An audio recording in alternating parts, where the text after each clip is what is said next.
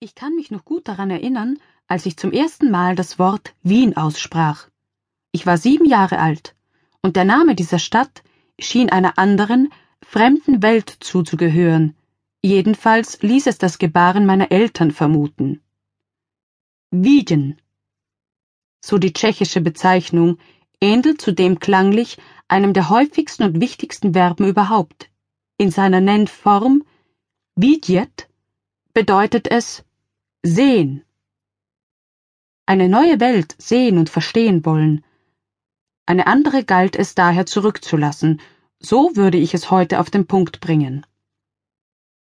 Eine Stadt der Sehenden schien es demnach irgendwo zu geben, dort drüben im Westen, keinesfalls bei uns im Osten, wo immer noch irgendwelche Kommunisten, als Kind wusste ich nie so wirklich, was das für Leute waren, mit den Menschen verfuhren, wie sie wollten.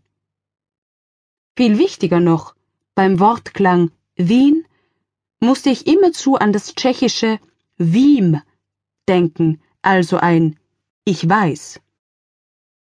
Ich stellte mir eine Stadt in einem Land vor, wo alle alles wissen, nicht wie bei uns in der Tschechoslowakei, wo die Zensur herrschte und ein jeder nach Möglichkeit alles verborgen hielt, sei es auch nur, um sich und seine Nächsten zu schützen.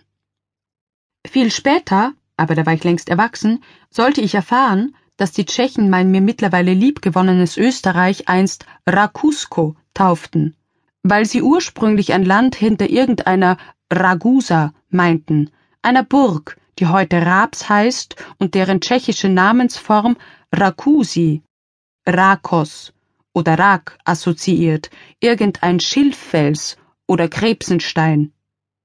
Die Österreicher sind demnach bis heute die Sumpfbewohner, irgendwo da unten.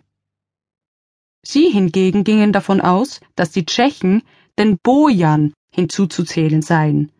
Tschechien ist demnach nach wie vor das Heim der Boja, Böhmen. Mit Mähren nur schwach liiert, obwohl diese Liaison eine der ältesten Verbindungen in ganz Europa darstellt. Das ist so, als würde man Frankreich bis heute Gallien nennen, mahnte mich einst Jirschi Gruscha, der tschechische Botschafter in Wien, für den ich eine ganze Weile tätig sein durfte und der mir diesen Passus ans Herz legte. In meiner Kindheit gab es allerdings ein für mich viel prägenderes Motiv. Gustav Husak, den Präsidenten der Tschechoslowakei. 1975 bis 1989 schien er mir auf Fotos und Plakaten nahezu allgegenwärtig. Ein wie ich schon damals fand, selbstherrlicher Mann mit Brille, der mit allzu strengem Blick nach mir schaute und immerzu